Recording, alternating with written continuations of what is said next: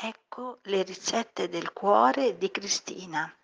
Rotolini di radicchio, un cespio di radicchio lungo, 100 g di crescenza, 100 g di ricotta fresca, 50 g di parmigiano grattugiato, un mazzetto di prezzemolo, mezzo bicchiere di latte, sale, peperoncino rosso in polvere, 30 g, 30 g di tartufo bianco.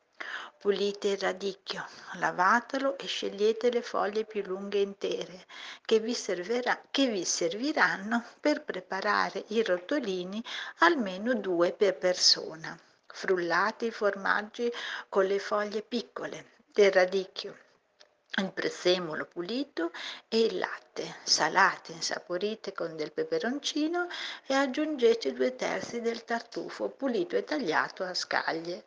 Amalgamate accuratamente il tutto e poi scottate in pochissima acqua le foglie del radicchio mettetele su un canovaccio pulito, farcitele con la mousse, chiudetele a rotolino, fermate ogni rotolino con uno stuzzicadenti e spolverate ancora con il tartufo grattugiato a scaglie.